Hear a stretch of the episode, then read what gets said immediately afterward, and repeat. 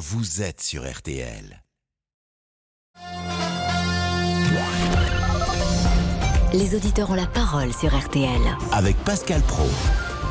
Pierre Palmade doit-il aller en prison? C'est la question euh, qu'on va vous poser. Doit-il aller en prison? Euh, Vous pouvez euh, nous appeler au 3210. La réponse sera donnée en fin d'après-midi. Nous sommes avec Sandrine. Bonjour Sandrine. Bonjour Monsieur Pro. Quel est votre sentiment euh, sur euh, cette question qui est étonnante d'ailleurs de la poser comme je viens de la poser à l'instant? Bah non, je la trouve pas étonnante et ma réponse c'est s'il doit y aller, pas tout de suite. Céline, on, on rappelle évidemment les, dernières, euh, les derniers développements de l'affaire Palmade. Pierre Palmade qui est actuellement face au, au juge d'instruction en vue d'une euh, éventuelle mise en, en examen. L'humoriste a quitté l'hôpital de Melun, en tout cas à l'issue de sa garde à vue en, en fin de matinée. Euh, Thomas Proutot, ce que l'on sait, c'est que le parquet a déjà requis son placement en détention provisoire. Absolument, et c'est un juge de la liberté et de la détention qui prendra la décision cet après-midi. Vous le disiez, Pascal. Avant cela, il va se rendre devant un juge d'instruction euh, en vue de sa mise en examen pour euh, et homicide involontaire. Les deux passagers vont être présentés au même juge, mais pas pour le même euh, chef. Eux, c'est pour euh, non-assistance à personne en danger. Vous savez qu'ils ont fui euh, la scène de l'accident. Pour eux, le parquet requiert un simple, entre guillemets, contrôle judiciaire. Par ailleurs, le parquet a confirmé quelques faits dans son communiqué. Pierre Palmade a très peu de souvenirs de l'accident, ce que l'on dit depuis hier, voire pas de souvenirs de l'accident. Il a également confirmé avoir pris de la cocaïne et des drogues de synthène.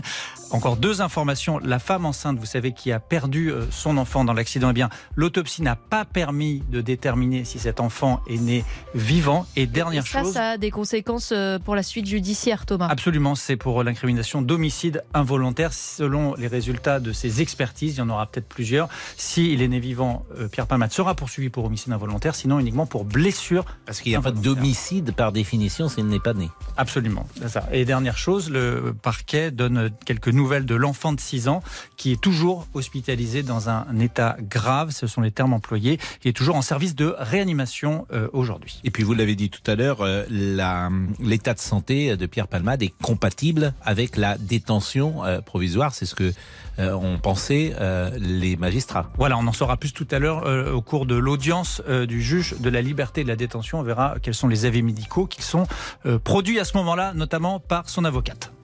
Merci beaucoup Thomas Proto. Dernière journée de débat pour les députés aujourd'hui à, l'Assemblée nationale sur la réforme des retraites. L'examen du texte s'arrêtera à minuit avant que celui-ci euh, parte au Sénat. Et puis perte record pour EDF, le fleuron de l'énergie français qui accuse donc des, pertes colossales sur l'année euh, 2022, près de 18 milliards d'euros. Il creuse donc encore un peu plus sa dette à, plus de 64 milliards. Une dette tombée en, en grande partie par le parc nucléaire l'an passé. La météo, Louis Baudin, qu'est-ce qui nous attend cet après-midi? Oui. Eh ben, ça dépend de l'endroit. si on est dans la moitié nord, ça sera très nuageux avec peu ou pas d'éclaircies, puis par moments ces petites bruines désagréables qui ne seront pas suffisantes d'ailleurs pour endiguer la sécheresse. Et puis dans le sud, alors la limite entre les deux zones passe à peu près par Bordeaux. Je vois ça sur les images satellites. Bordeaux, Lyon, Genève. Voilà au nord des nuages. Au sud, ben, d'un seul coup, on retrouve un ciel quasiment tout bleu. Quelques nuages quand même sur le littoral des Bouches-du-Rhône ou encore tout près euh, de la Corse, mais sans grande conséquence. Et puis côté température, alors là, qu'on soit sous les nuages ou sous le soleil, ça reste très doux pour la période, hein, 4, 5 degrés au moins au-dessus des moyennes de saison, avec 10 à 14 degrés dans la moitié nord, 14 à 17 dans le sud, et on ira même où on frôlera les 20 degrés du côté de Perpignan. Et pour le week-end, euh, Louis alors vous allez me dire, ça dépend où on se trouve, mais euh, C'est le C'est principe de la météo, hein, si vous me Ouais, mais permettez, c'est Louis. la même euh, chose. hein. C'est un peu la même chose, c'est-à-dire que dans la moitié nord, on va conserver un ciel très nuageux. L'espoir d'avoir quelques éclaircies dimanche quand même dans le nord-ouest sur l'île de France. Donc euh, ce week-end, je miserai plus sur le dimanche que sur le samedi où ça restera très nuageux. Et puis sinon, bah, tout le monde vers le sud, hein, de l'Aquitaine aux Alpes et à la Méditerranée. Là, ça restera très ensoleillé. Puis un petit mot quand même sur la semaine prochaine parce que ça semble se confirmer les de jour en vacances. jour. L'hiver n'est pas fini. Attention, on range pas les gros pulls. À partir de mercredi prochain, on pourrait connaître un très net refroidissement avec le retour de l'humidité. Merci beaucoup Louis Baudin. Merci Louis, merci euh, à Céline qui était euh, présente toute la semaine, bien évidemment, et qu'il sera la semaine prochaine sans doute. Bien évidemment, Pascal. Parce que les vacances scolaires arrivent, euh, peut-être avec votre jeune enfant. Euh, qui ne va pas à l'école, donc euh, je ne vais pas vous laisser tomber euh, tout de suite. Je serai là la semaine prochaine avec vous, Pascal, pour vous surveiller. Merci à Arnaud Mulpa qui mène de main de maître cette édition de 12-13 chaque jour. Il est 13h06, on va marquer une pause et nous partons donc avec les auditeurs pour évoquer notamment l'affaire Palmade. À tout de suite. Les auditeurs ont la parole. Pascal Pro sur RTL. Jusqu'à 14h30 Les auditeurs ont la parole sur RTL. avec Pascal Pro. Pierre Palmade, euh, et vous le savez, euh, sera peut-être ce soir en, en prison. C'est en tout cas ce que euh, réclame, euh, ce qu'a requis le parquet. Et vous êtes très nombreux à nous appeler pour euh, donner sur euh, ce sujet votre sentiment, votre avis, votre opinion. Nous sommes avec Sandrine. Bonjour Sandrine, qui euh, disait il y a quelques instants, il ne doit pas aller en prison. Sandrine, pourquoi J'ai rajou- j'ai rajouté, s'il doit aller en prison, Mhm. pas tout de suite. Alors, merci d'avoir sélectionné mon appel parce que pour ne rien vous cacher, ça fait une semaine que je boue et que euh, je n'arrivais pas à vous joindre. Je boue parce que la façon dont est traité euh, ce misérable et horrible fait divers euh, me rend euh, voilà très en colère.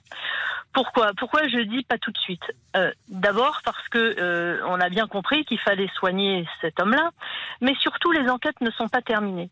Si tous les consommateurs de cocaïne en conduisant euh, se retrouvaient de la file de droite à la file de gauche, ça se saurait. Moi, je veux savoir ce qu'il s'est passé dans cette voiture. Quand on y a trois adultes dans une voiture, excusez-moi, c'est assez rare qu'il y en ait deux derrière. Je voudrais savoir pourquoi ces deux étaient derrière. Qu'ont-ils fait? Alors là, euh, j'apprends par votre voix qu'ils vont juste être mis en examen pour euh, euh, pour non-assistance à personne en danger. On ne sait même pas ce qu'ils ont fait dans cette voiture. Donc ils sortaient de la pharmacie et de la boulangerie et le type de 30 ans s'était déjà endormi en trois minutes puisqu'il y a un kilomètre entre le magasin et la maison de Pierre Palmade. Donc ça quand même, ça m'interroge. Et par ailleurs, l'enquête sur la voiture. Alors moi, je vais vous raconter quelque chose de, de, de très anodin. Il y a deux ans, alors je ne consomme ni drogue, euh, ni alcool, ni de près, ni de loin. Il y a deux ans, je conduisais tranquillement ma voiture et je me suis retrouvée complètement sur la file de gauche. Par chance, il n'y avait personne en face.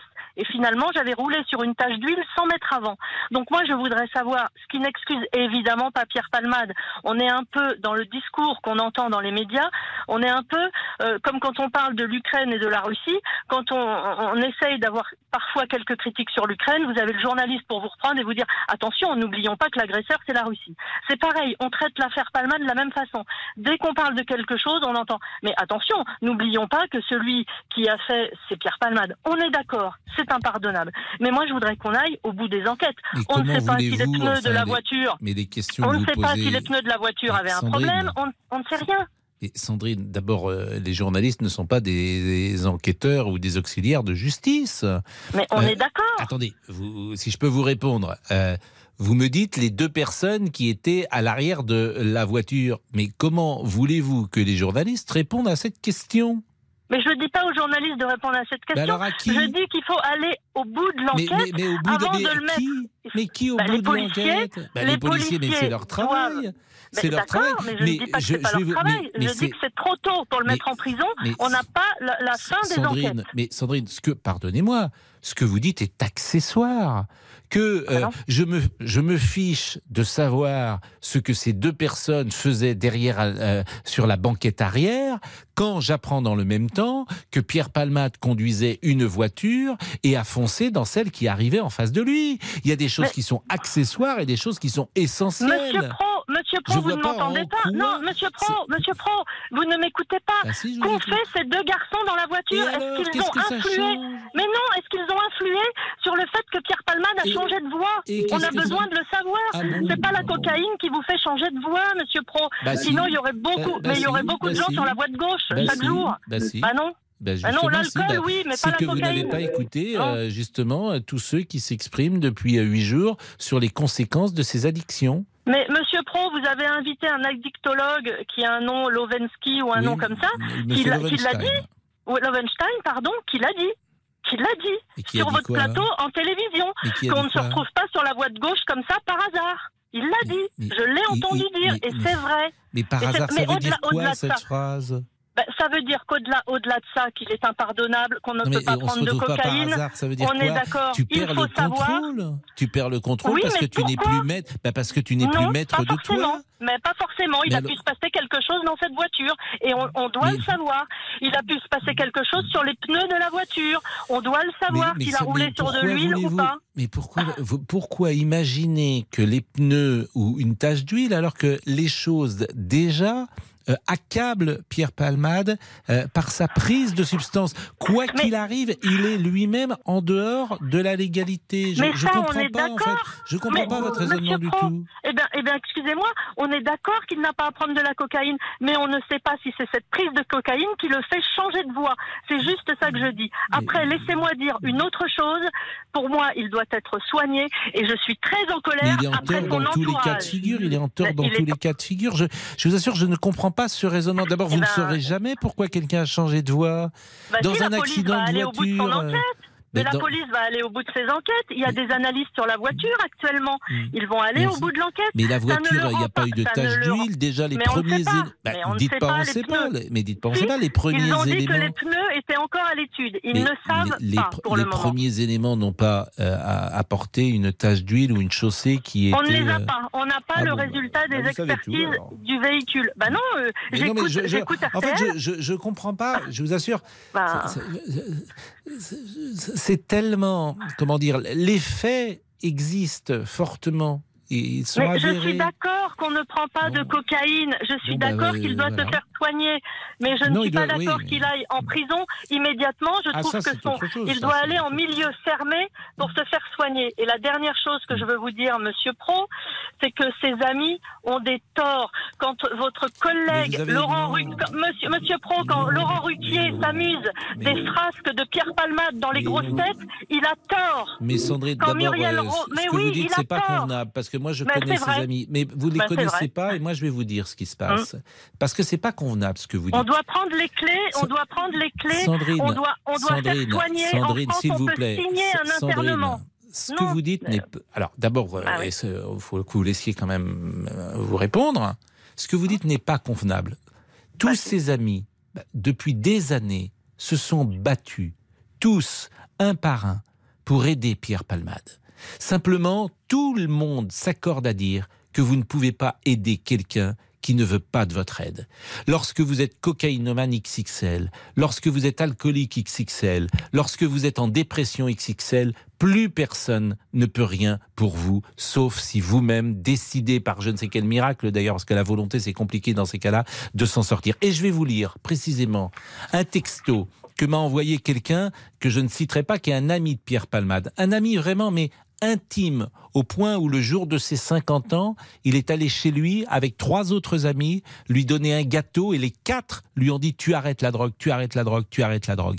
Il m'a écouté cet ami parce qu'il avait entendu sur mon plateau de télévision un homme qui remettait comme vous euh, la comment dire en cause les amis et il m'a dit euh, si nous ses amis proches avons choisi de garder le silence, c'est que nous trouve c'est que nous trouverions indécent vis-à-vis de cette pauvre famille de nous manifester et nous ne pensons aujourd'hui qu'à eux. Et par rapport aux propos, en l'occurrence c'était Eric Nolot qui avait tenu les mêmes propos que vous, qui sont faux, vous dire que nous avons déployé une énergie considérable pour aider Pierre dans tous les sens, en lui parlant sans cesse, en l'emmenant en cure, en l'aidant et en le faisant travailler, en cherchant des solutions, même les plus dures pour lui. Il n'y a qu'un constat à faire, il est impossible d'aider quelqu'un contre son gré. Et en France, si nous ne sommes pas la famille, nous ne pouvons rien faire. Ça, c'est un des amis les plus proches qui m'a envoyé ce texto. Sandrine, Monsieur donc je voulais Pro, vous le le lire. système, le, le système médical permet, avec une signature, une double signature d'un médecin et d'un proche, de Mais faire un interner proche quelqu'un quand t'es pour pas le de la famille. Vous n'entendez pas ce que je vous dis, Sandrine.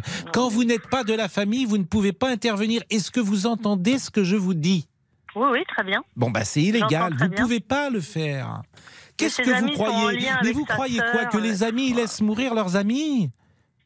Non, C'est- mais je bon, vous êtes euh, formidable, donc vous, vous êtes de très loin, et puis vous dites les amis sont responsables. Bien sûr. Les Et, amis, vous ne changez pas qu'il d'avis après ce que fréquente, je viens de vous les, dire. les amis qu'il fréquente peuvent lui piquer ses clés, sa bagnole, tout ça, bien sûr, au lieu d'aller faire la fête chez lui. Bah oui. Mais il n'y avait pas d'amis chez lui, Sandrine. Vous ne Pardonnez-moi, je, je- je- je suis un peu agacé parce que, en fait, vous ne savez pas de quoi vous parlez. Pardonnez-moi de le dire un peu durement comme ça, mais vous ne savez non, pas. mais je le prends pas mal, vous savez, Vous, monsieur vous- Pro. vous ne savez pas parce que pas ses amis, tout, je hein. les, justement, ils m'ont contacté. Hum. Tous. Quoi, pas tous d'ailleurs. Mais j'en ai eu deux ou trois. Et c'est vrai que c'est terrible pour eux. Parce que tu n'as rien à faire, tu ne peux rien faire, t'as beau te battre, les aider, etc. Tu ne peux rien. Et en fait, il était tout seul. Vous savez par exemple qu'il n'a pas fait les restos du cœur. D'habitude, il fait toujours les restos du cœur. Les restos du cœur, c'est enregistré généralement au mois de janvier. Pourquoi il était en crise? Mais plus personne ne le voyait. Parce que justement, tu n'avais plus accès. Donc, Donc, le résultat, c'est de pas le mettre en prison, c'est de le soigner. Parce que Ah là, bah de toute façon, maintenant, on va bah, directement au suicide. hein, oui, on- mais- Comme il, il, il fera plus sa il peut être soigné, il peut être soigné en prison. Mais, mais Ouais. pardonnez-moi hein, de, de, de, de, vous dire cela comme ça. Ah non, je le prends pas je- mal, monsieur Pro, je- je- je- mais mais, mais j'entends ce que. euh, il y a- il y a- je vous dis, vous, Eric Nolot était sur un plateau, il disait la même chose que vous. Exactement, il Non, disait si je- moi je- j'avais un je- ami comme ça, je, je ferais autre chose. Bah, c'est la vérité, c'est qu'il n'en a sans doute pas eu d'amis comme ça, parce que tu ne Je- peux non, hélas rien faire. Non, non, mais je le prends pas mal. Je dis juste que la cocaïne, dans, dans ces métiers-là, et si on faisait des contrôles inopinés à l'Assemblée nationale, on serait Mm. surpris, puisque même les hommes politiques, il y en a un du parti de Emmanuel Macron qui, il y a un mois, s'est exclu de son groupe parce qu'il prenait de la cocaïne. Non, mais On, serait, on serait étonné, et même dans ceux qui réagissent aujourd'hui, dans les politiciens qui réagissent aujourd'hui, on, on- on ne serait pas étonné d'apprendre que certains d'entre eux qui s'offusquent en prennent ou en ont pris. Mais je suis Donc vous savez, c'est- c'est- assez hypocrite, ce débat est très hypocrite actuellement. Mais je voudrais aussi rajouter que quand il y a des accidents de la route dramatiques comme celui-ci, jamais il n'y a de perquisition. Là, c'est Pierre Palmade, il a été perquisitionné. Tout est fait pour que... Là, on est en train de satisfaire le petit peuple. S'il si, s'il ne va pas en prison, le petit peuple va dire, oh là là, c'est une star, vous vous rendez compte, il ne va pas en prison. C'est n'importe quoi. Il faut laisser la justice faire son travail, laisser la police faire son travail et arrêter d'en parler dans les médias. Parce que la vérité, c'est que cette pauvre famille, évidemment, elle est à plaindre, mais en même temps, on est en train d'assassiner aussi un type qui s'appelle Pierre Palmade et qui va se suicider dès qu'il en aura l'opportunité. C'est tout. Laissons faire la justice et arrêtons de médiatiser ces affaires. Des accidents dramatiques comme ça, il y en a tous les jours et on n'en parle pas sur les ondes. C'est juste parce qu'il s'appelle Pierre Palmade. Voilà. Mais j'ai évidemment beaucoup de compassion pour cette maman, pour ce papa. Et je vais vous dire même, je trouve que le discours de la famille devant l'hôpital était très mesuré, était très intelligent. Ce discours que vous avez diffusé sur votre chaîne de télévision, ce cousin ou cet oncle, c'était très mesuré. Et du, et jour où il y a eu un avocat euh, des stars, l'avocat qui est chez Cyril Hanouna depuis un an à faire sa pub, et ben là, tout à coup, le discours de la famille s'est tout à coup transformé, ce que je Eh ne crois évidemment pas. eh Donc bien- laissons faire la justice et la police, s'il vous plaît, et que les médias nous parlent des retraites parce que c'est important aussi, au Eh lieu d'endormir le petit peuple. Merci Sandrine, mais le petit peuple. C'est- drôle ce que vous dites. C'est aussi une demande hein, des, auditeurs et des téléspectateurs qui sont intéressés par euh, cette euh, histoire et on le voit forcément euh, par les résultats des, audiences. C'est vrai que c'est ce que vous appelez le petit peuple, qui ne l'est pas d'ailleurs, et qui s'appelle le public, tout simplement, est intéressé par, par cette histoire. À tort ou à raison. Il est 13h20, la pause. Les auditeurs ont la parole sur RTL. Avec Pascal Pro. Pascal Pro, Les auditeurs ont la parole sur RTL. Et ils ont la parole, euh, bien sûr, et les échanges sont toujours intéressants. Rythmés. Et rythmés. Et, et ce que dit Sandrine, il y a beaucoup de gens. Moi, je me fais parfois l'avocat du diable, évidemment, dans la discussion, mais elle représente euh, une tendance, forcément, puisque euh, ce qu'elle disait, j'ai cité Eric Nolot, Oui, le célèbre éditorialiste, il disait la même chose. Et bien sûr, vous pouvez euh, réagir au propos de Sandrine au 3210. Pierre Palmade, je vous le rappelle, face au juge d'instruction en vue d'une mise en examen pour homicide et blessures involontaires. Sa garde à vue s'est achevée un peu avant midi. Il a quitté l'hôpital de Melun. Le parquet a donc requis son placement en détention provisoire. Et où en est-on dans l'enquête Une semaine après le grave accident sur une route en Seine-et-Marne, Thomas Proutot, le chef du service police-justice de RTL, était avec nous dans RTL Midi. Sur les faits, peu de précisions, mais le parquet confirme que Pierre Palmade dit avoir très peu de souvenirs de l'accident. Il donne aussi une nouvelle information, c'est que Pierre Palmade reconnaît avoir consommé non seulement de la cocaïne, mais des drogues de synthèse.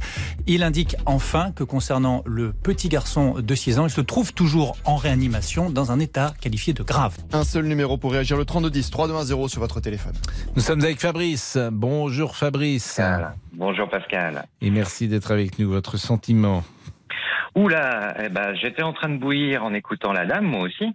Pourquoi? Parce que déjà, je suis soignant et en même temps, je suis ancien toxicomane. Voilà, donc euh, je vais parler quand même de choses que je connais. Et je trouve que souvent, en ce moment, les gens parlent de choses, donnent leur avis sans connaître vraiment les choses. Après, on peut avoir un avis, évidemment.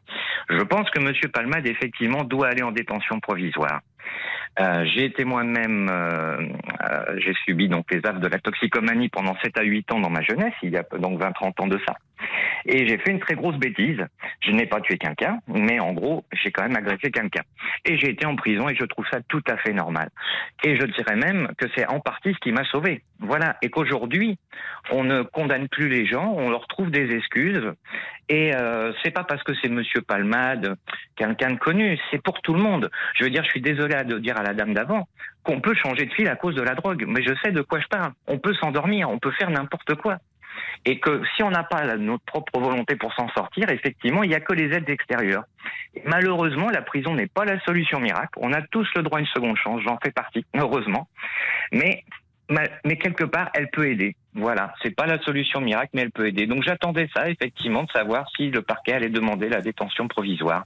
Et j'aimerais que les gens se rendent compte un peu voilà de, de, ce que de quand il parle de, de, de, se renseigner auprès de gens qui connaissent vraiment ces situations. Et de pas de juger euh, voilà. Je veux pas juger monsieur Palmade parce que c'est monsieur Palmade. Il a besoin d'aide. On a tous besoin d'aide. C'est une maladie. Il faut le reconnaître. Mais bah, les aides sont parties quelquefois par, par la détention. Aujourd'hui, pour la même condamnation que j'ai eue il y a 25 ans, 25-30 ans, je n'aurais pas été en prison. J'aurais eu un, un bracelet. Et est-ce que le bracelet m'aurait empêché de faire des bêtises? Non. Moi, ce que j'ai peur, c'est que M. Palmade ce soir, pas qu'il se suicide, mais qu'il reprenne de la drogue dès ce soir, parce qu'il sera libre. Voilà. Fabrice, je, oui. Non, mais j'entends votre, votre argumentation. J'étais en train d'essayer de redescendre en écoutant l'auditrice mais... précédente parce que ça me paraissait tellement hallucinant ces propos que je je revenais pas. Euh, Fabrice, pas. Euh, vous, quand vous étiez en, ancien toxicomane, euh, la drogue que vous preniez, c'était laquelle? Oh, j'ai un peu tout pris, surtout héroïne, mm. cocaïne, effectivement. Voilà. Mais là, si on passe de euh, la situation du drogué à l'abstinence complète, par exemple, s'il oui. est en prison, j'imagine que euh, c'est compliqué pour un drogué, euh, cette abstinence, ce sevrage. Comment ça peut se passer? Bah, c'est très difficile. Alors, à savoir quand même qu'en prison, on peut en trouver facilement. J'en ai moi-même trouvé à l'époque. Oui. Hein. mais là, je voilà. bon, c'est un autre sujet. pas envisagé ce, ce cas-là. mais médicalement, est-ce que c'est simple? Est-ce que c'est possible non, de non, passer d'un état de drogue à un sevrage total et euh, immédiat? Alors non, effectivement, euh, il y a plusieurs méthodes. Euh, les de, outre-Atlantique, on, on privilégierait, je dirais, le, le, sevrage brutal. Moi, je pense qu'effectivement, comme l'ont expliqué plusieurs personnes, dont la chanteuse Rose, c'est un processus. Ça fait partie de rechute. J'ai moi-même été sous traitement de substitution pendant des années, ce qui est même pire que la drogue avec le recul. Euh, en tant que soignant, je le confirme. Euh, mais oui, c'est un processus qui est long. Moi, pour en gros, on dit, on dit qu'il faut deux fois plus de temps pour se sortir de la drogue que le temps qu'on y a été. Donc moi j'y étais 8 ans, il m'a fallu 16 à 20 ans. Donc pour Monsieur Palmade, vous voyez, à 50 ans, pour lui, c'est foutu. Quand je dis ancien toxicomane, c'est même, c'est même une aberration parce qu'on l'aide toute sa vie. C'est-à-dire que moi, il y a des produits que je peux prendre sans souci parce que je sais que je n'abuserai pas.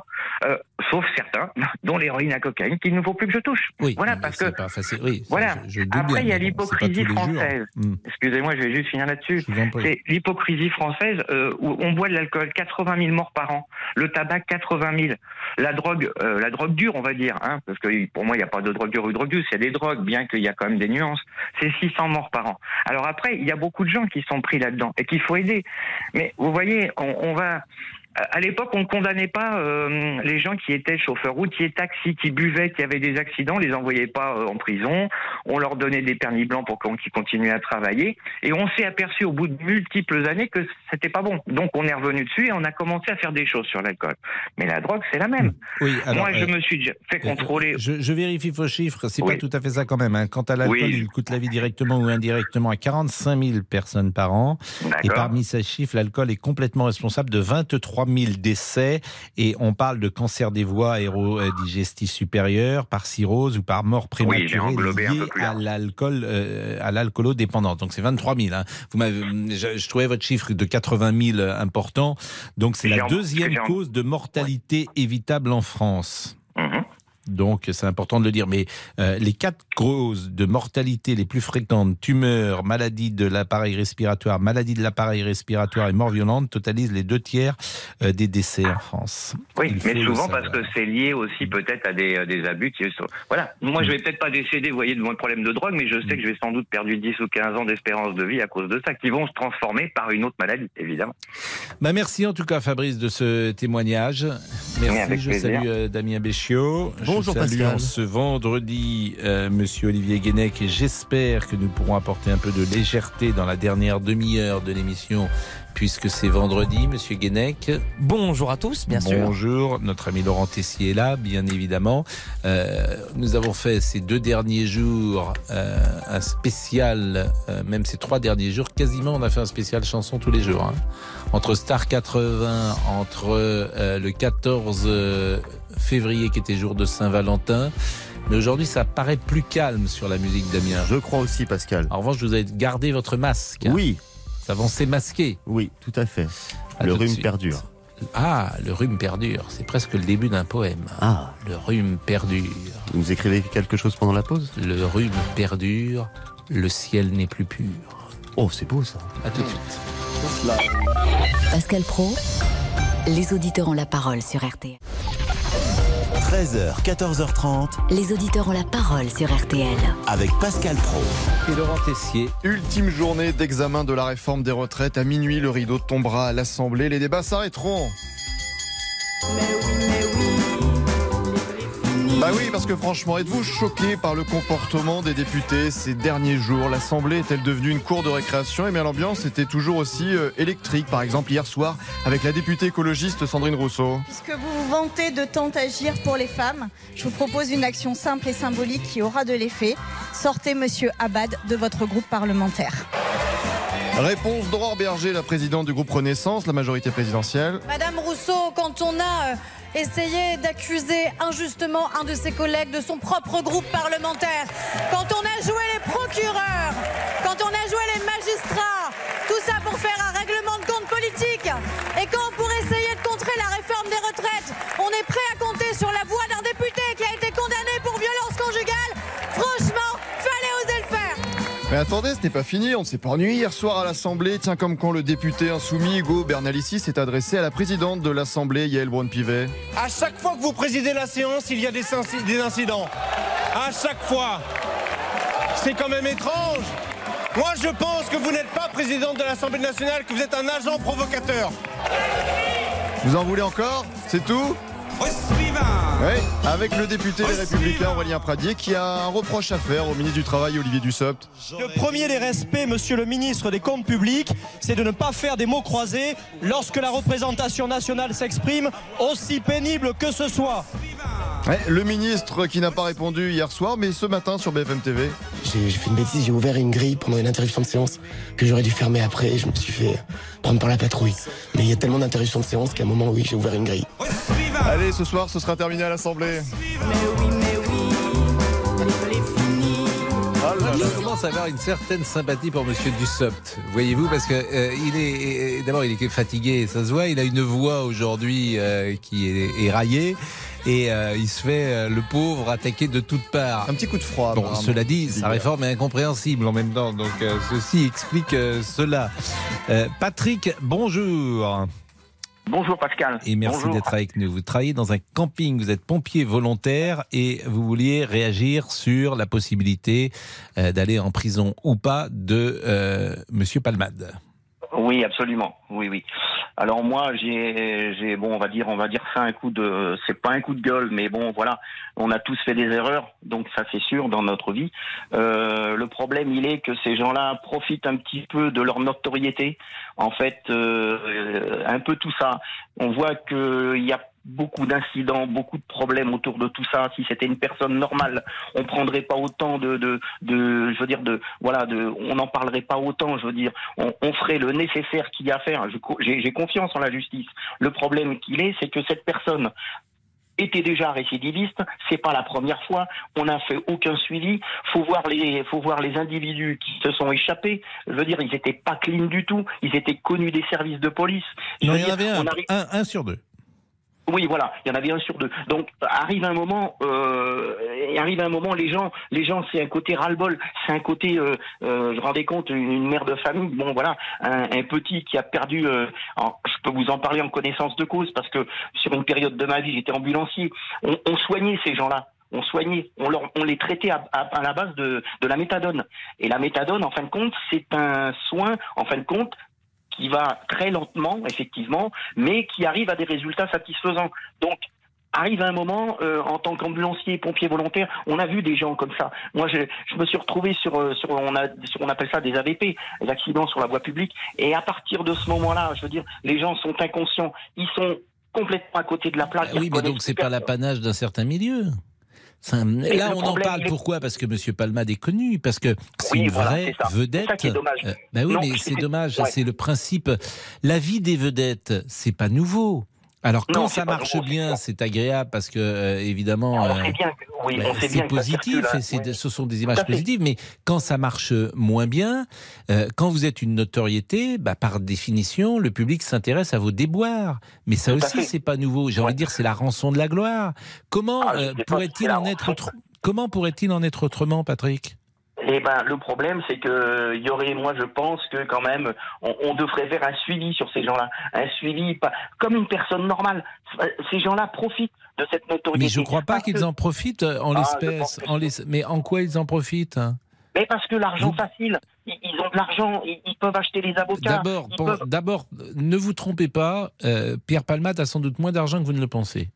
Euh, Bon, c'est vous qui le dites. Hein. Oui, je sais non, pas. mais je, vous assure, parce que vous êtes parfois surpris euh, du niveau Oui, de vie de certaines personnes que vous Eh ben oui. pensez euh, très à l'aise, mais parfois il y a un train de vie derrière. Il y a, en l'occurrence, de l'achat de cocaïne, et ça, ça coûte cher. Ah, bien Ce sûr, qui fait qu'à l'arrivée, parfois, il n'y a que des dettes. Ne vous Eh y oui, trompez pas. C'est pas Non, non, mais vous avez Monsieur raison. Palmade. Je pense pas qu'il soit milliardaire, pour tout ah, vous dire. non, non, je pense pas non plus. Non, mais bon, après, voilà, c'est ce que je vous Hmm. dis, c'est ce que j'essaie de, de comprendre. Ces gens-là, ils ont après, euh, si vous voulez, le, le contact facile. Ils ont. euh, Oui, mais ces gens-là, vous, vous en parlez Voilà. comme si la drogue était l'apanage d'un certain milieu. Or, ce- qu'est-ce qu'on apprend depuis dix jours? Et moi, je suis même frappé de ça. C'est combien la cocaïne est présente partout dans notre société? Ah, complètement, oui. C'est Ah, ça qui me surprend le plus. J'entends des jeunes qui disent dans oui. toutes les soirées, il y a, des, il y a de la cocaïne. Dans toutes Bien les sûr. soirées, disent-ils. Que ce Bien soit à. Paris, à Pontivy, à Strasbourg ou dans Ah, n'importe quelle mais- ville reculée de. France. Avant, c'était plutôt l'apanage d'un certain milieu, il y a 25 ou 30 ans. Bon, Oui, oui, d'abord, ça s'est démocratisé. Et là, si j'ose dire, la cocaïne, c'est moins cher. C'est ça que j'apprends. Donc, c'est pas ça. un certain milieu. Et, Alors- et- et- et là, on peut s'interroger, d'ailleurs, que font les pouvoirs publics et que faut-il faire? Parce que ça nous saute aux Bon, yeux, euh, la cocaïne. Alors là, on si parle de.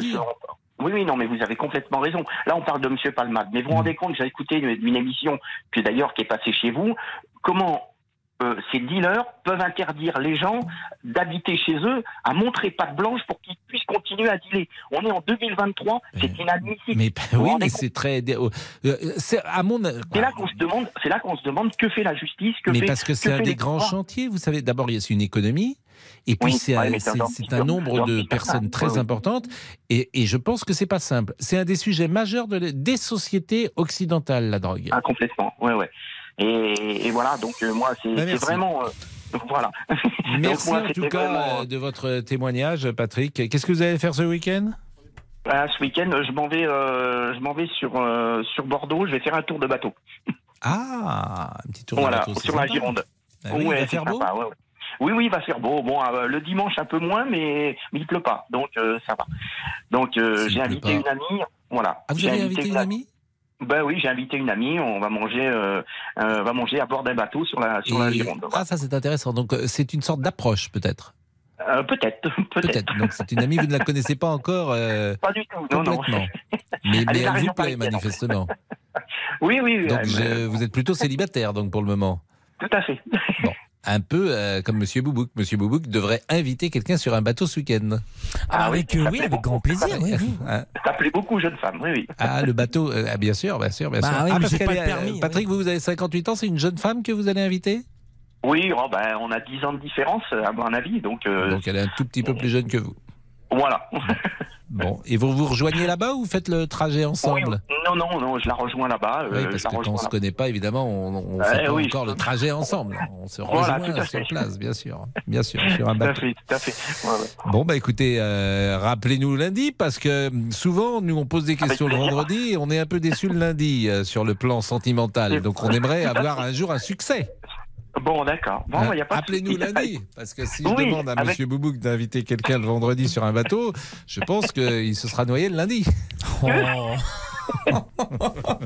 Je mais non, mais j'ai que- pas le permis bateau, je peux pas. hein. Oh, bah oui. Oui, oui, oui, bah oui, oui.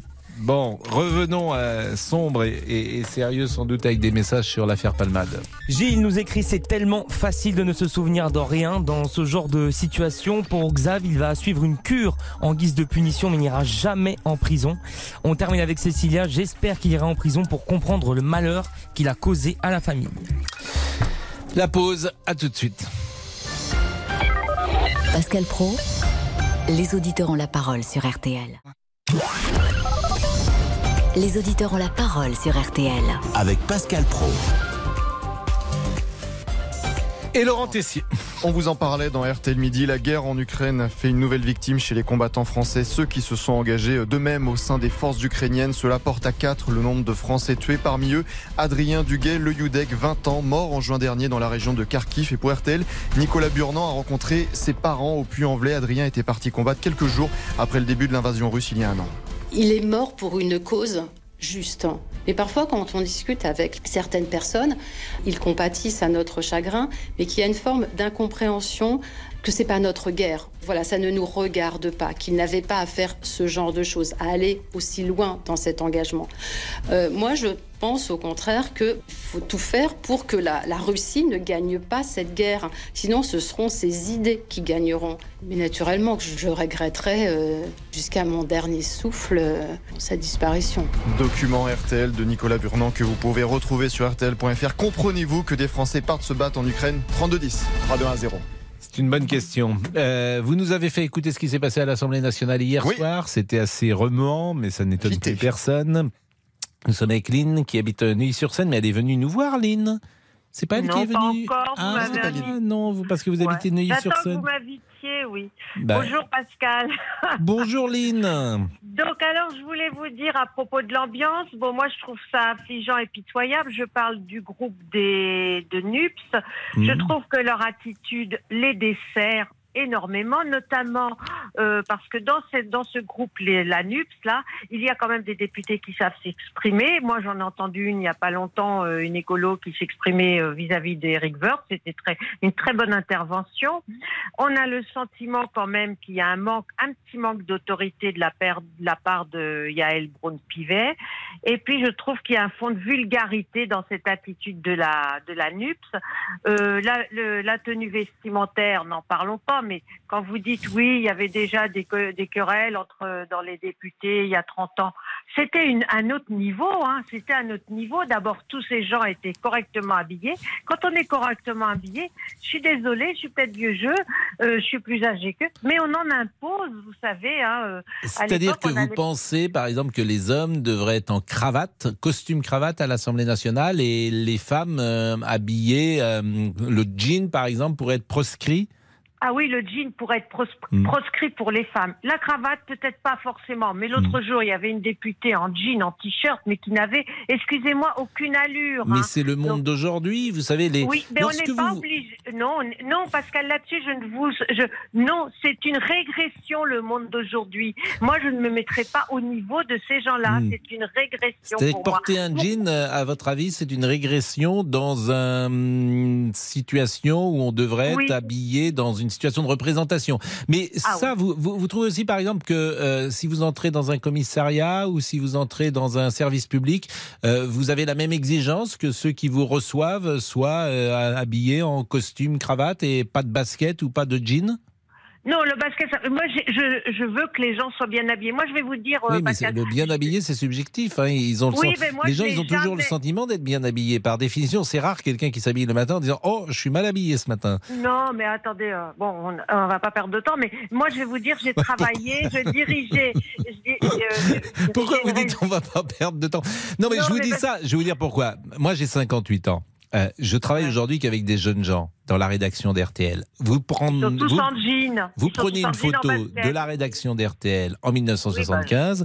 tous les, d'abord, il y a que des hommes et ils sont tous en costume cravate. Vous prenez euh, une photo aujourd'hui d'un commissariat ou d'une rédaction, bah, euh, les gens sont plutôt en jean et en basket, bien sûr. Oui, Donc ça a changé, mais- le monde a changé. Mais quand on est face à un public, en plus, on est député, on représente des citoyens. Mm. Je vais vous dire, euh, ces gens-là, ils pourraient avoir une tenue correcte. Ils disent nous représenter. Moi, euh, moi, je me sens pas représentée par les gens de la NUPS, hein, euh, pas du tout. Hein. Ils ne représentent qu'eux-mêmes, et puis pour ça. Mm. Ah non, ils ont représenté, représentent- euh, ils ont représenté, ils ont quelques députés, donc ils ont fait 20% avec Monsieur Mélenchon Oui, oui, au- mais- au, oui, premier tour de la présidentielle. Bon, au-delà de la forme, sur le fond. Euh, vous trouvez que c'est vulgaire, vous trouvez qu'il n'y Ah a oui, pas de a- débat, a- donc vous n'êtes pas content Bah, a de pas- la représentation nationale. Il n'y a, pas de- il y a pas de vrai débat, si vous voulez. Ces gens-là, vous vous rendez compte, ils ont perdu du temps à faire des amendements Mm. qui sont maintenant en, en train d'enlever. Ces amendements, ils les ont faits, ils ont, ils, ont, ils ont travaillé. Ce sont des heures qui ont été payées par nous. Hein, je vous rappelle, 5600 nets par mois, un député. Hein. Donc c'est de l'argent public qui a été dépensé inutilement puisque ces amendements vont à la poubelle. Et en plus, ils ne vont pas, ils ne débattent pas sur le vrai fond du problème. Donc Quand vous regrettez effectivement euh, Ah cette euh, attitude depuis de nombreuses semaines. Bah, Lynn, d'abord, je, vais- je, Non, mais je, je voudrais aussi vous dire, vous Oui. parliez l'autre jour qu'ils avaient, ils avaient parlé des régimes spéciaux qui étaient supprimés. Non, Monsieur Pro, vous oubliez, vous ne voulez pas en tenir compte que les sénateurs, vous parliez de, des députés, la loi a été modifiée en 2017. Aujourd'hui, ils ont une modification, ils sont au régime général. non, mais c'est vrai que les, les- Les les députés- sénateurs gardent sénateurs leur régime, euh, c'est vrai. Eh ben pourquoi c'est un régime Ah, parce que c'est un avantage et qu'ils se donnent, vous avez raison. Non, mais- bah, c'est des caisses C'est un autonomes privilège. qui sont payées. C'est des caisses autonomes qui sont payées par l'argent public, par nous. Les médecins, les notaires et tout ça, c'est des caisses autonomes qui sont payées par leurs fruits de leur travail. C'est pas pareil, voyez-vous. Hein Donc ça, vous voulez pas en tenir compte. Vous vous êtes moqué de moi une fois quand je vous parlais des indemnités C'est pas mon genre. Non, vous m'avez dit, oh, un, un sénateur meurt pas tout le temps. Mais vous Hmm. savez qu'aujourd'hui, l'enveloppe obsèque pour un sénateur, c'est 18 000 euros. hein. Non, mais c'est des privilèges. Bon, Lynn, d'abord, euh, merci de nous appeler régulièrement. Euh, programme du week-end, Lynn? Euh, bah écoutez, euh, pour l'instant, je m'en vais visiter un musée, puis après, je sais pas ce week-end. Voilà. Mais quel musée vous allez visiter? Euh, je vais au musée de Cluny. Et qu'est-ce qu'on y voit dans le musée de Cluny? Je sais pas, je rejoins une amie détenue médiévale, elle fait des costumes médiévaux, donc euh, on va là-bas. et, donc le musée de Cluny est à Cluny par définition? Bah, il est dans le cinquième. Il est dans le cinquième, bien sûr. Il est dans le cinquième. C'est le musée de Cluny dans le cinquième, bien évidemment. Vous avez raison. Allez. Lynn, je vous, fais, je vous embrasse, Lynn. D'accord, à bientôt. Merci, merci beaucoup. Il est 13h47. Jusqu'à 14h30. Les auditeurs ont la parole sur RTL. Les auditeurs ont la parole sur RTL. Avec Pascal Pro. Alors vous le savez, RTL est une entreprise comme les autres et cette semaine, RTL a accueilli des stagiaires de troisième puisqu'à Paris, les vacances scolaires euh, commencent ce soir et avant les vacances scolaires, euh, dans beaucoup d'entreprises en, France, les euh, troisièmes font un stage, un stage d'observation. Et Paul Louis est, est avec nous. Il est euh, bonjour Paul Louis. Bonjour. Ça nous fait plaisir. D'abord que tu sois là et euh, tu as passé ton stage au service des sports. Exactement. Cette semaine, tu es donc arrivé lundi. Je suis arrivé lundi et je repars aujourd'hui. Et alors, je voulais savoir comment tu as trouvé ça, ce qui t'a surpris, ce que tu as aimé? Bah, c'était très intéressant euh, de venir ici à RTL. Je suis resté mardi soir pour l'émission euh, de foot qui se déroulait ici, du PSG Bayern. Mhm. C'était très intéressant. T'as aimé euh, T'imagines être journaliste? Ouais, pourquoi pas. Mhm. À ton avis, ça demande quoi comme qualité, un journaliste? D'avoir une bonne élocution, de bien parler euh, face à un micro et, ou un public. En tout cas, ça peut être un bon début. euh, et effectivement, tu as 14 ans? Oui, c'est ça. Bon, donc là, tu vas partir euh, en, en vacances pendant quelques jours. Et euh, tu vas peut-être garder des contacts avec le service des sports? Oui, peut-être. Ah, et puis le numéro d'Eric, donc. Eric Eric Silvestro. Euh, tu, tu vas faire un petit rapport de stage dans ces cas-là? Oui. Donc, euh, donc un petit rapport de stage sur combien de, de, de- de pages euh, une dizaine de pages. Bon. Et puis euh, Franck Moulin, qui est le directeur de la rédaction, qui est dans le studio, qui est en train d'immortaliser l'événement. On est tous un peu en stage de toute façon, hein, Franck. Euh, nous sommes d'accord jusqu'au bout, jusqu'au bout de notre carrière, on est en stage. Exactement, c'est le principe de la vie d'être en sage. Ben merci Paul-Louis. De rien. Hein, et puis euh, de- tu te débrouilles drôlement bien. C'est la première fois que tu parles dans un micro, j'imagine bah, écoute, on ne sait pas ce, que, ce, qui peut arriver hein, plus tard. Laurent Tessier, bonne semaine, bonnes vacances, merci à toi. Merci. Euh, Laurent Tessier. Il y a 350 ans, le plus grand dramaturge français nous quittait. Molière, de son vrai nom, Jean-Baptiste Poquelin. Quelle est votre pièce préférée? Quelle est l'œuvre qui vous vient immédiatement à l'esprit? Don Juan, l'avare, le bourgeois gentilhomme, le malade imaginaire, les précieuses, ridicules. Et puis une question euh, revient en ce moment. Faut-il faire entrer Molière au Panthéon? Oui, Oui. pour Francis Huster, qui se bat pour cette entrée depuis longtemps. Il était sur CNews ce matin. Le président de la République me soutient. Il me l'a écrit de sa propre main. Cher Francis, votre combat est juste. Tout le monde le sait. Ceux qui sont là-haut, les Jouvet, les Villard, les Planchon, les Roussillon, les Dux, etc., ils n'attendent que ça. Après, tout le monde n'est pas fan de Molière, rappelez-vous. Pour moi, en fait, le théâtre, c'était chiant avant. C'est vrai. ben, c'est vrai, quand Oui, j'étais au, au collège, au lycée, pour moi, théâtre, c'était comme vous dites, Molière, tout ça. Alors, j'admire Molière, hein, je, je, je- je suis fan de sa carrière, mais qu'est-ce que c'est chiant Non, Molière, c'est la France, vive Mais- Molière. Mais, mais- Voilà. mais- mais quand j'entends ça, je veux dire, les, gens comprennent pas que si vous voulez euh, comprendre notre époque, il faut lire Molière, Tartuffe. Tartuffe est parmi nous, Don Juan est parmi nous, Trissotin est parmi nous, les petits marquis sont parmi nous, euh, Alceste est parmi nous, Célimène est parmi nous, Sganarelle est parmi nous.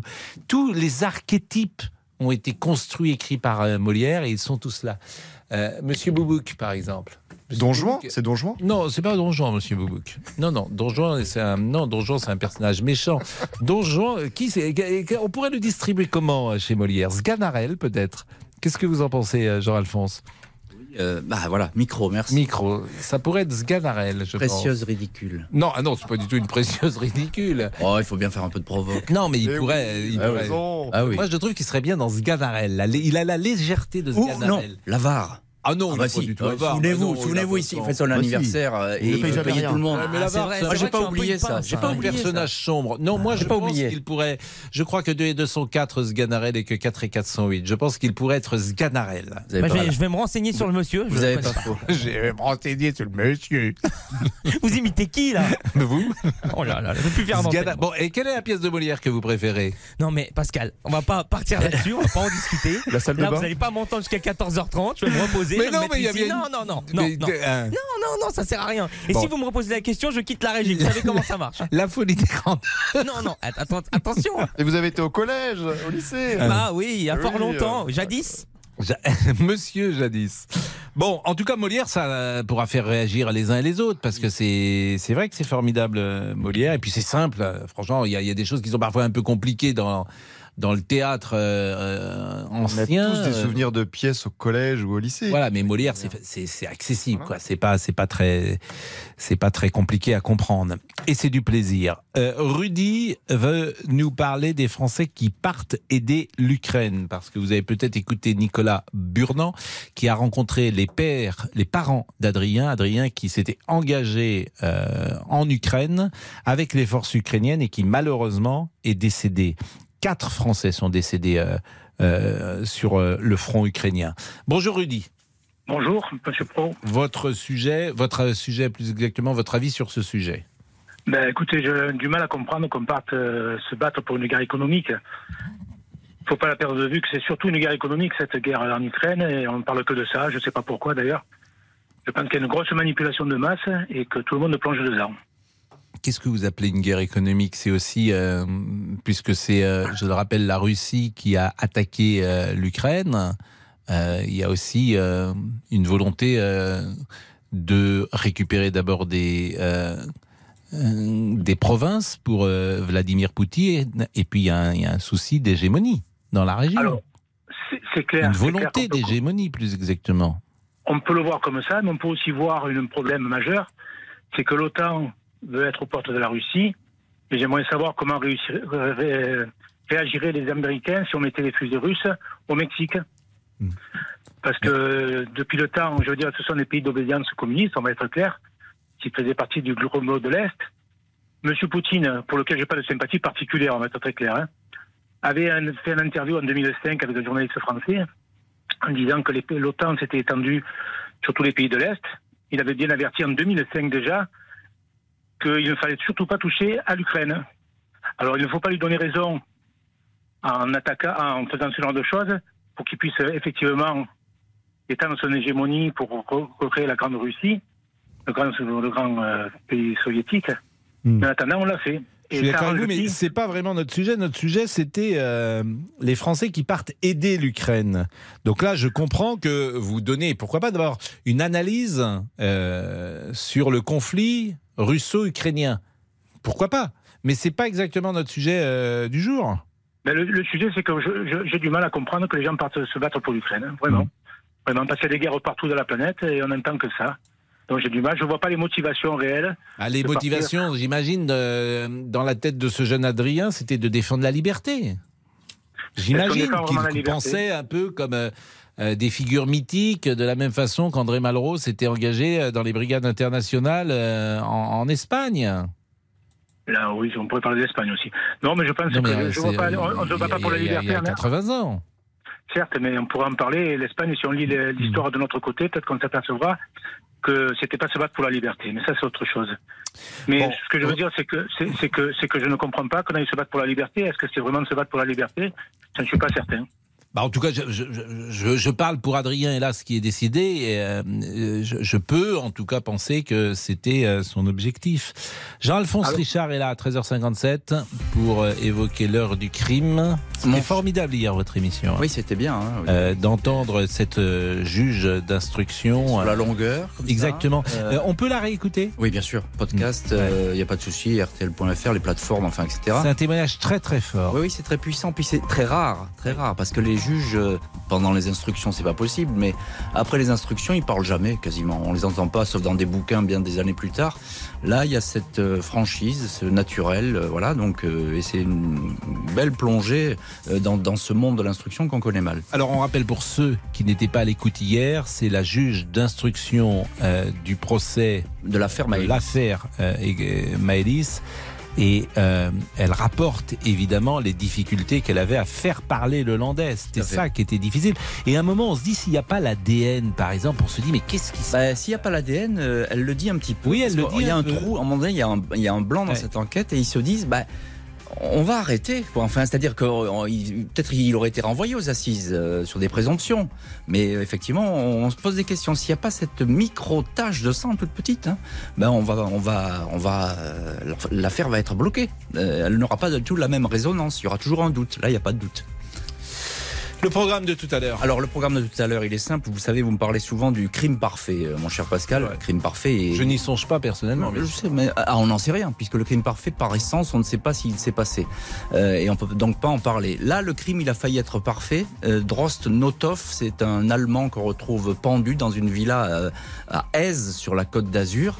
Euh, bah, il s'est suicidé, voilà, ça fait pas l'ombre d'un doute, sauf que les gendarmes, ils vont être suspicieux et ils vont s'apercevoir d'un petit détail. Vous allez voir qu'il qui va tout déclencher. C'est le nœud de la corde. Le nœud a été fait à l'envers, c'est-à-dire qu'on pense que c'est quelqu'un qui a noué cette corde.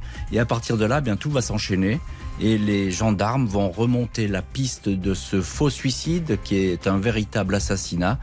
Retrouver un couple, je vous en dis pas plus. Vous allez écouter ça dans l'heure du crime, mais vous allez voir que c'est une enquête à la Colombo aujourd'hui dans l'heure du crime qui est tout à fait passionnante. 14h30 sur RTL. À tout à l'heure. À tout de suite. La pause. Retrouvez toute l'actualité en un clic sur rtl.fr.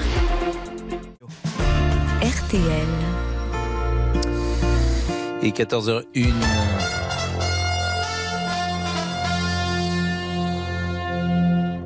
Agnès Bonfillon, le rappel des titres. Bonjour Agnès. Bonjour Pascal, bonjour à tous. Pierre Palmade est actuellement présenté à un juge d'instruction en vue d'une mise en examen pour homicide et blessures involontaires une semaine après le grave accident de voiture qu'il a provoqué en Seine-et-Marne.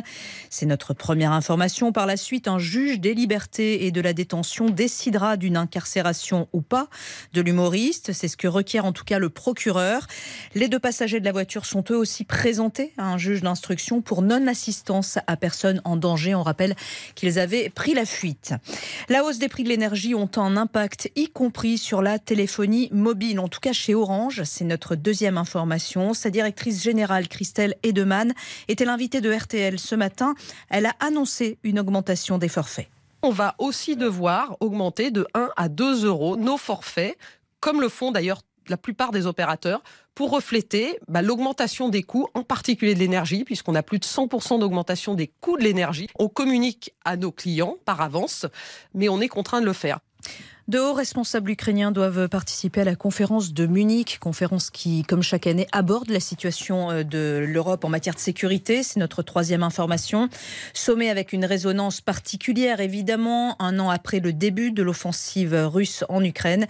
Emmanuel Macron euh, est en Allemagne aussi pour ce rendez-vous et selon l'Elysée, il va évoquer les moyens d'assurer la défaite de la Russie. On passe à la météo pour demain.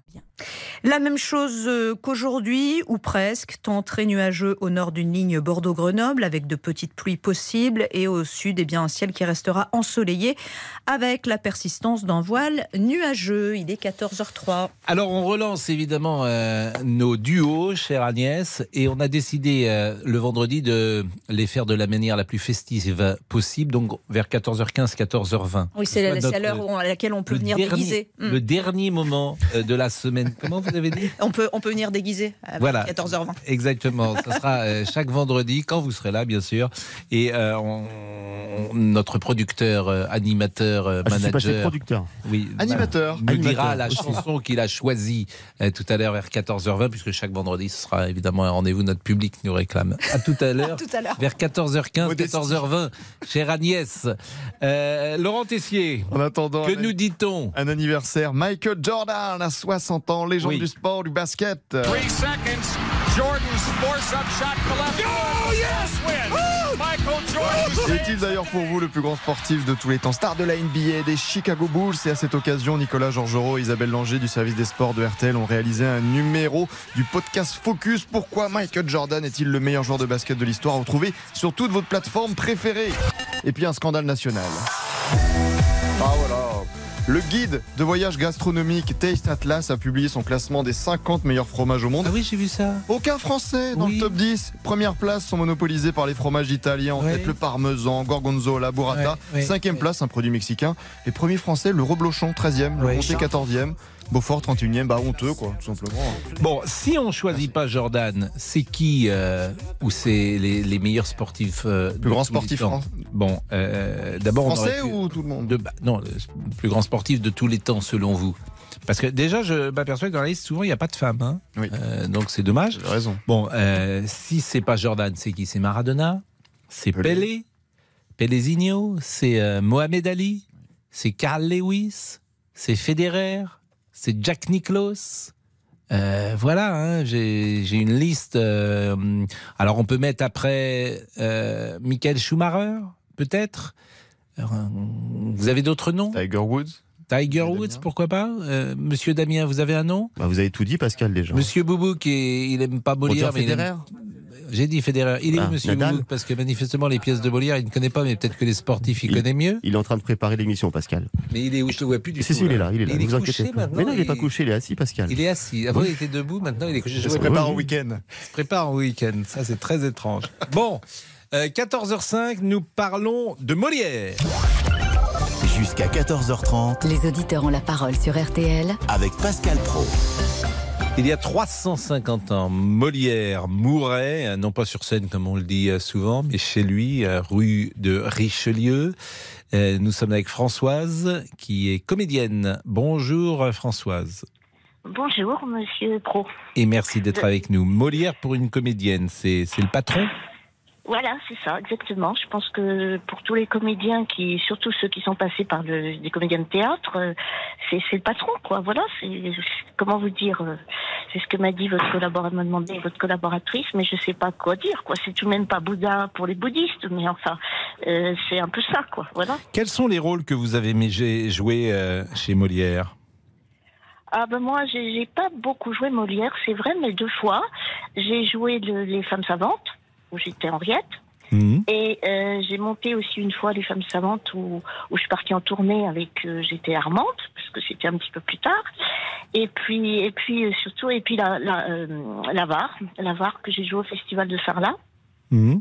avec Jean Pignol il y a des années dans une autre vie et je faisais Marianne, voilà. Euh, dans les femmes savantes, c'est souvent une tarte à la crème que de le dire, mais euh, en, en quoi est-ce si moderne selon vous euh, le rôle euh, que vous jouiez, le rôle d'Henriette et, et qui est la Ah fille bah. cadette, hein, Henriette? C'est Oui. la seule femme de l'ailleurs de la famille qui ne fasse pas partie des femmes savantes. Hein, Oui, les autres sont caricaturées, mais elle, elle a envie euh, de se marier et elle a envie de, de vivre une vie. euh, c'est pas une précieuse, Henriette. Non, c'est justement une espèce de, de, de- je dirais pas de féministe avant l'heure, mais, mais elle, est, elle est très très libérale par rapport à, à- au reste de la famille et surtout à ce, ce- ce carcan que que fait peser le, le euh, les Vadius et compagnie de, sur la, la- la philosophie. Vadius Voilà. et Trissotin et des, Voilà, je disais tout à l'heure des. Trissotins on en connaît des Vadius Plein. on en connaît des des des, Plein. des, des- des- la Philaminde qui est la mère hein, dans les hein, Voilà, femmes savantes on les connaît euh, Chrysale c'est un archétype aussi ce qu'on appelle un archétype c'est un portrait d'une personnalité d'un type de personnalité qui passe le temps c'est ça un archétype donc on les voit tous Oui, oui, on les voit tous dans, mais dans, c'est un peu dans, dans, dans toutes les pièces de Molière. C'est, c'est, mais là, c'est, particulièrement visible, quoi. c'est la comédie humaine Voilà, tout à Mm. fait. Et, et, et tous les personnages ont, ont leur, ont- enfin, tout, ont leur rôle, si j'ose dire, de, qu'on retrouve dans la société. Voilà. quelle est votre Mais pièce préférée de Molière? Bah, comme je disais donc à votre euh, Violaine, votre collaboratrice, euh, euh, moi j'ai une, une, sympathie, une tendresse même particulière pour Georges Dandin, parce que je crois que c'est peut-être un des seuls personnages de Molière incocu, bien sûr, puisque finalement Molière mettait toujours en scène un peu sa, personnalité, comme dans euh, comme dans le, le misanthrope, il est à la fois euh, comment Alceste et Philinte. Mais euh, mais là, c'est parce que ce pauvre Georges Dandin, il est intelligent, il voit tout ce qu'il faudrait faire, il essaye de le faire il est complètement euh, rejeté tout le temps. Euh, c'est pas comme Orgon qui n'écoute pas ce qu'on lui dit et qui, qui, qui s'entête, mais lui, il voudrait faire les choses il les fait pas. Et finalement, il, il perd. Il perd avec la société qui est là. Et, et- et c'est pour ça que j'ai beaucoup de tendresse pour ce, pour ce Georges Dandin. et puis il y a cette réplique célèbre tu l'as voulu Georges Dandin Voilà, voilà. Tu l'as voulu, Georges Dandin. Voilà. Qui est une phrase clé, genre, bah oui, t'as as, voulu cette vie, voilà, tu l'as voulu, Voilà. Georges Dandin. Exactement, mais vous Et avez ça, tout à fait raison. C'est pour ça, c'est par cette phrase qu'on voit que lui, il est, il est, il est conscient de sa responsabilité. Bien Voilà. sûr. Enfin, je- bah, je merci. crois, euh. Bah, non, mais vous avez raison, François. Je me demandais si euh, Monsieur Boubouk était davantage Philinte ou, euh, ou Alceste. Ah, ça, je ne connais pas assez, mais je crois qu'il a, il a une double personnalité, lui. Je pense. Vous vous sentez plus Merci, proche d'Alceste ou de Philinte Monsieur Ah, Boubouk. écoutez, je ne connais assez. Il faudrait, il faudrait qu'on parle tous les deux un peu plus longtemps. Qui ça, Mais- euh, moi, mais- Françoise Oui, oui, moi, Ah bah avec plaisir, ravie. prenons un café, voilà, voyons-nous. Ah, avec plaisir, vraiment. Ah bah voilà. très- Ah oui, parce que. Eh ben, je sais ce que je fais ce, ce week-end. Je vais avec Françoise. Vous, sa- vous savez, alors je disais bah, tout à l'heure que Monsieur Boubouk, on pourrait le distribuer dans euh, Non, mais va, vous Ah savez, le vrai personnage qu'il pourrait jouer, le, le vrai, c'est Agnès en fait. C'est une ingénue. Oh. C'est Agnès dans l'école des femmes. Ah oui, Oui. C'est Agnès. Oh, bah. C'est le Oui, petit bah, chat mort. Je vous assure. J'ai oublié. J'ai- joué il y a Vous longtemps. avez joué Agnès? Oui, dans, dans, oui, oui, absolument. J'avais oublié. Vous voyez, La promenade j'ai est une belle. langue- Mais Oui. qu'est-ce que c'est, Agnès? Agnès, c'est un Non. rôle. euh, Isabelle Adjiani avait joué Agnès en 72 Voilà, et, euh, 73 elle était- et c'est le rôle d'une ingénue. euh, ce Et elle a joué à la Comédie Donc Française. la nouvelle Adjani, quoi, c'est ce que vous dites. Non, mais Euh, voilà. la promenade est belle, fort belle. Le beau jour, fort beau. Quelle nouvelle Le petit chat est mort. C'est dommage, mais quand Ah. nous sommes tous Ah oui, c'est mortels. des- c'est des soi. Lorsque Voilà. j'étais au champ, n'a-t-il point fait de pluie Non. Vous ennuyait-il Jamais je ne m'ennuie. Jamais je m'ennuie, voilà. Ça va, Bah, je Qu'avez-vous fait encore ces 9 ou 10 jours-ci Ces chemises, je pense, et ces coiffes aussi. Le monde charnier, Voilà. c'est une étrange chose, voyez. La médisance, c'est comme chacun cause. Quelques voisins m'ont dit qu'un jeune homme inconnu était en mon absence à la maison, venu. Je Que vous aviez souffert sa vue, et c'est harangue mais je n'ai point pris foi sur ces méchantes langues et j'ai voulu gager que c'était faussement. Mon Dieu, ne gagez pas, vous perdriez vraiment. Quoi, c'est la vérité Etc. etc. Euh, bravo, écoutez, vous êtes ce que j'ai. Moi, j'aime bien Agnès. êtes quand même- Merci, Pascal. Mais vous aimez tout le théâtre, hein Bah, Parce que je pas ai entendu tout, mais parler on a- du maître de Santiago avec. euh, Ah, le maître de Santiago, Michael. plus personne ne le. Oui, ça, plus Ben, personne moi, ne le voit. j'ai cré- j'ai créé mon, euh, une pièce de Monterland, le midi français, qui s'appelait Malatesta. Ah oui. Et je sais pas si vous l'aviez vu à l'époque. Bon, j'étais très jeune et, et, et ce qui n'est plus le cas maintenant. Et donc, euh, et, et- et- et on a créé la pièce et Monterland, comme vous savez peut-être, choisissait tous ces comédiens avec une précision extrême, même pour une silhouette. Mais Et vous l'avez connu, Monterland Bien sûr, puisque j'ai été à l'audition. Enfin, là, oui, je l'ai connu. Enfin, je l'ai connu. Il est mort en 72, je crois.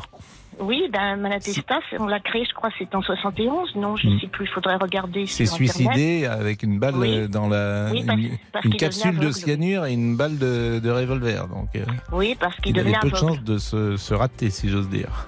Voilà, et, et on a créé Malatesta, et donc il choisissait tous les comédiens. C'est comme ça que moi, il m'a choisi. Et ça a fait l'objet, d'ailleurs, enfin, si je peux me permettre de, de raconter un petit peu ma vie, et ça fait l'objet que c'était Pierre Dux, le- à la fois le metteur en scène et l'administrateur à l'époque du français. Et, euh, et, et il a voulu absolument me prendre. Et comme je n'entrais pas dans le critère administratif à l'époque de la comédie française, il, il s'y opposé. Et euh, Henri de Monterland donc s'y opposé à Pierre Duc. Ils ont fait une bataille de, de comment on dit, de messieurs. Mhm. Et du coup, c'est Monterland qui a gagné. Et j'ai été quand même engagée. C'est suite à ça que j'ai eu mon engagement à la comédie française. Voilà. Ben, merci Françoise, Voilà. Voilà, merci. ben c'est non, mais c'est merci. histoire, vous faites un tellement beau mais- métier.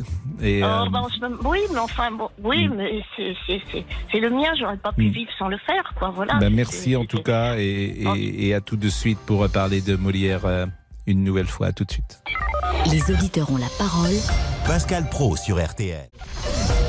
Jusqu'à 14h30 Les auditeurs ont la parole sur RTL. avec Pascal Pro. Laurent Tessier. Événement ce week-end, le championnat du monde du cri de la mouette qui est de Ah. retour dimanche à Dunkerque, dixième édition. Moment de convivialité, on adore. Un petit exemple des précédentes éditions.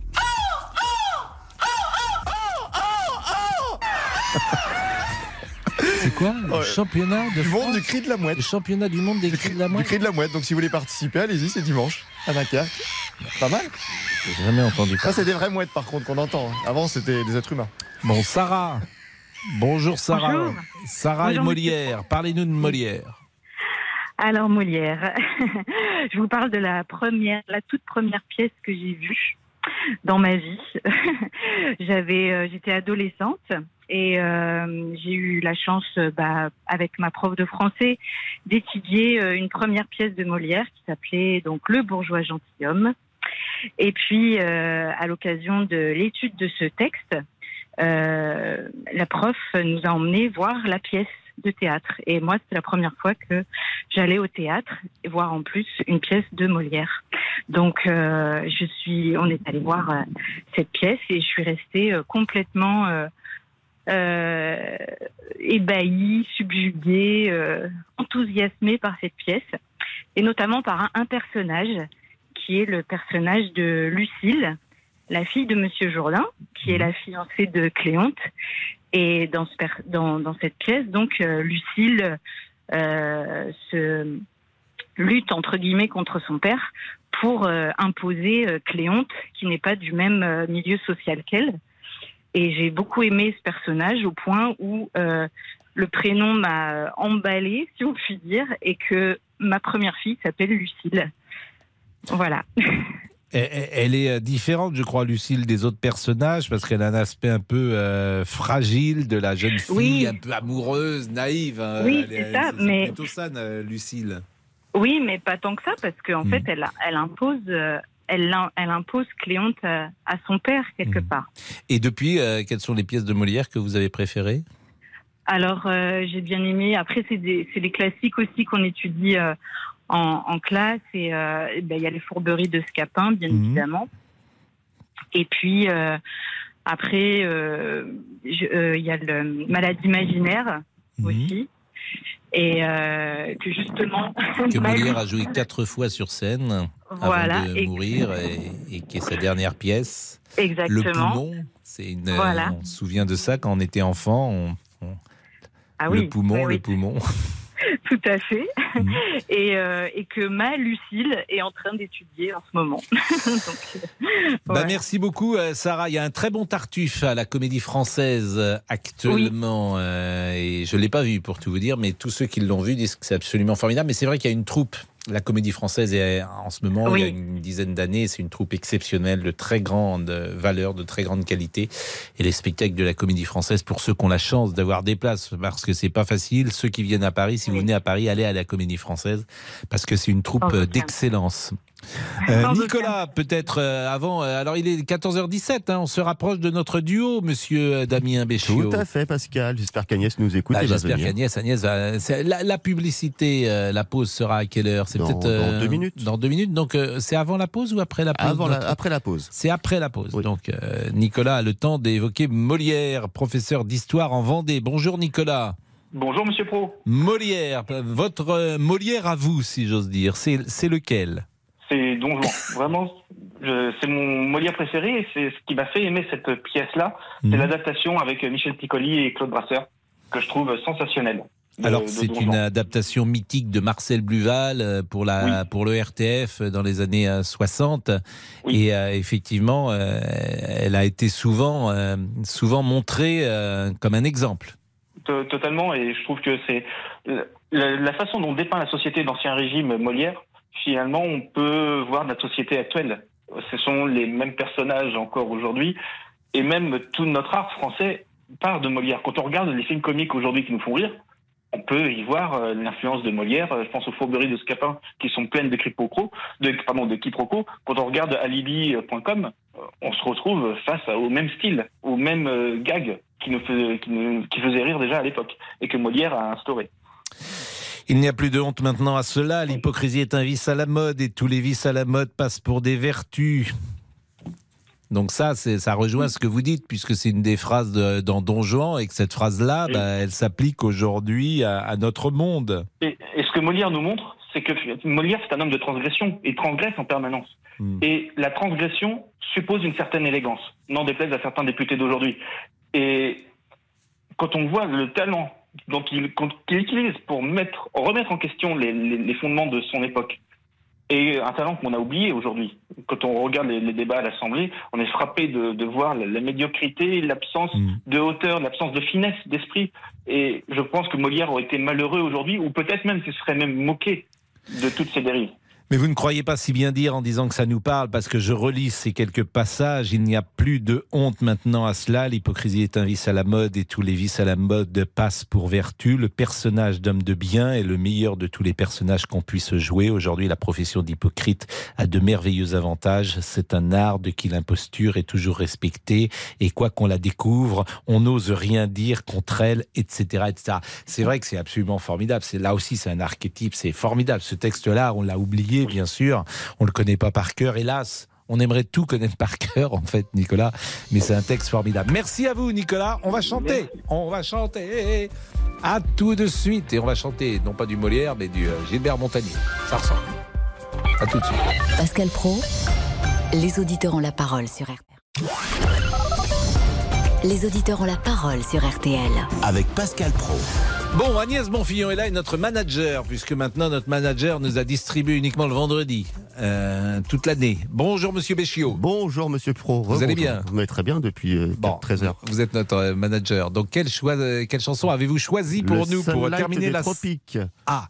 Gilbert Montagnier, vous connaissez, j'espère. nous, nous, nous connaissons. Donc nous avons quoi? Nous avons la version karaoké, parce que généralement ça marche pas. Vous euh. avez la version papier. Ah, on a la version papier. Comme ça, au moins, ça fonctionne. C'est vos yeux ça. qui suivent. Au niveau des moyens, ça Donc suit on- plus, hein. Mais Monsieur Jean-Alphonse Richard, il mourrait d'envie de Mais oui, il euh, n'ose pas. Évidemment, pas comme il enchaîne avec l'heure du crime, il dit ça fait pas très sérieux de, de, de, de, de passer de comme Oui, alors ça. que moi, les flashs et le duo, c'est très très logique. Oui.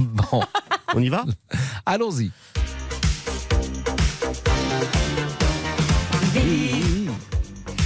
Sous l'équateur du Brésil, entre Cuba et Manille. À l'heure d'été, c'est facile. Prends-moi la main, viens danser. J'ai du soleil sur la peau. J'ai dans le cœur un bongo. J'ai dans la tête un oiseau qui te dit tout haut, viens danser. Sous les sunlights des tropiques, l'amour se raconte en musique. On a toute la nuit pour s'aimer. En attendant, viens danser. J'aime l'océan Pacifique. Ça fait quelque chose de magique. Y'a rien qu'à faire à rêver. Prends-moi la main, viens danser.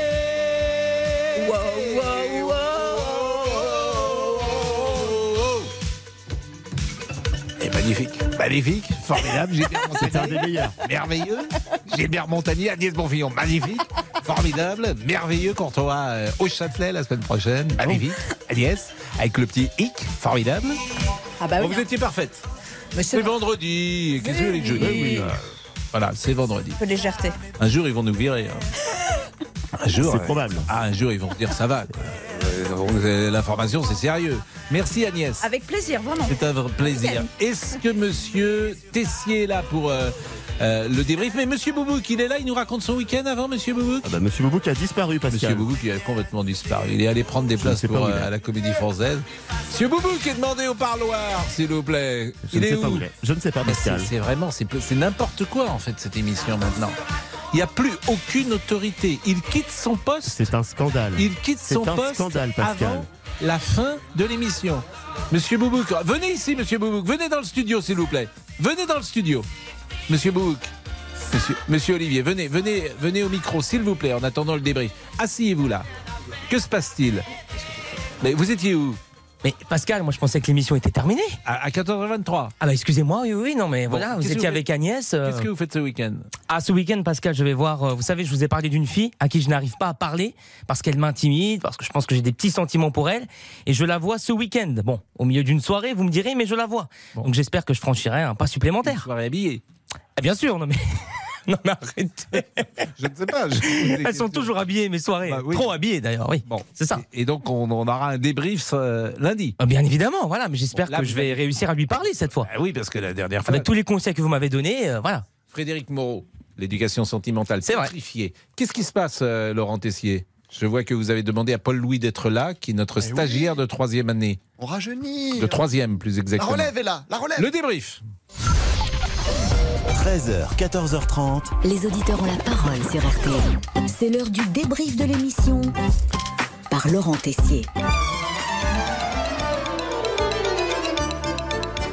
Ah, dans les auditeurs ont la parole, nous prenons soin de chacun d'entre vous. Nous voulons votre bonheur, que tout le monde trouve la perle rare, l'amour. Et à ce niveau-là, Patrick, un petit programme sympa ce week-end. Ah, ce week-end, je m'en vais, euh, je m'en vais sur, euh, sur Bordeaux. Je vais faire un tour de bateau. Ah Ah, il ne sera pas seul sur le bateau. L'ami Patrick a apparemment invité quelqu'un. J'ai invité une amie. Voilà. Ah, vous avez invité une amie Ben oui, j'ai invité une amie. On va manger, euh, euh, va manger à bord d'un bateau sur la, sur la Gironde. Ah, ça c'est intéressant. Donc euh, c'est une sorte d'approche peut-être. Euh, peut-être, peut-être. Donc c'est une amie, vous ne la connaissez pas encore. euh, Pas du tout. Non, non. complètement. Hmm, Peut-être l'amour va-t-il arriver, qui sait. En tout cas, cette invitation n'est pas le fruit du hasard. Mais, Allez, mais elle vous plaît manifestement. Oui, oui. oui, Donc euh, je- vous êtes plutôt célibataire donc pour le moment. Tout à fait. Bon, un peu euh, comme Monsieur Boubouk. Monsieur Boubouk devrait inviter quelqu'un sur un bateau ce week-end. Ah oui, avec, euh, oui, grand plaisir. oui, oui. Ça plaît beaucoup aux jeunes femmes. Oui, oui. Ah, et vous pourriez aussi, Patrick, inviter Pascal pour philosopher sur le monde, mettre en avant notre culture française. Tartuffe est parmi nous, Don Juan est parmi nous, Trissotin est parmi nous, les petits marquis sont parmi nous, euh, Alceste est parmi nous, Célimène est parmi nous, Sganarelle est parmi nous. Bon, Patrick, n'invitez pas Damien, notre réalisateur, parce que vraiment, ça ne va pas en ce moment. Je vous ai gardé votre masque. hein. Oui, ces masqués. oui, tout à fait. À le rhume perdure. Ah, le rhume perdure, c'est presque le début d'un poème. Ah, Le rhume perdure, vous nous écrivez quelque chose pendant la pause? Le rhume perdure, le ciel n'est plus pur. Oh, c'est beau. Et bien sûr, invitez Jean-Alphonse, par contre, Patrick, sur le bateau, parce qu'il a très bonne mémoire. Regardez, avec Monsieur Bobo, qui n'était pas invité à son anniversaire, et il s'en souvient. Et tiens, quand on parle de Molière, bah, il lui trouve tout de suite un surnom. L'avare. Ah non, Ah il bah si, du tout euh, la VAR. souvenez-vous, Ah souvenez-vous il a ici, il fait son anniversaire euh, Il et ne il payer rien. tout le monde. Ouais, mais la Ah, VAR, j'ai pas oublié ça. J'ai pas oublié personnage sombre. Mais non, ce n'est pas la VAR quand même. Pascal, rétablissez la vérité. Non, moi je J'ai pas pense oublié. qu'il pourrait. Je crois que 2 et 2 sont 4 Sganarelle et que 4 et 4 sont 8. Je pense qu'il pourrait être Sganarelle. Bah, je, vais, me renseigner sur le monsieur. Vous Je- avez pas faux. Je vais me renseigner sur le monsieur. Ah, Il n'y a plus de respect. Un dernier mot peut-être, Pascal et Agnès Bonfillon. J'ai dans la tête un oiseau qui te dit tout haut, viens danser sous les sunlights des tropiques. Oh là là La là là, dans cette émission, on n'est vraiment plus tenu. Je m'en vais. Paul Louis, notre stagiaire, va prendre la relève place à la jeunesse. Merci Laurent. Allez, le débrief pour cette semaine, c'est terminé. On se quitte avec la chanson qui résume l'état d'esprit de Pascal. J'aurais voulu être un artiste. Merci Paul Louis. Pour pouvoir faire Un débrief à deux voix. En tout cas, euh, la personne qui chante a une voix magnifique. C'était parfait, euh, Paul Louis. Rendez-vous maintenant avec Jean-Alphonse. Merci mon cher Pascal et tout de suite dans l'heure du crime, eh bien le pendu qui n'était pas pendu et la corde qui était très très mal nouée, c'est le moins qu'on puisse dire. L'affaire est dans le nœud. À tout de suite dans l'heure du crime. RTL.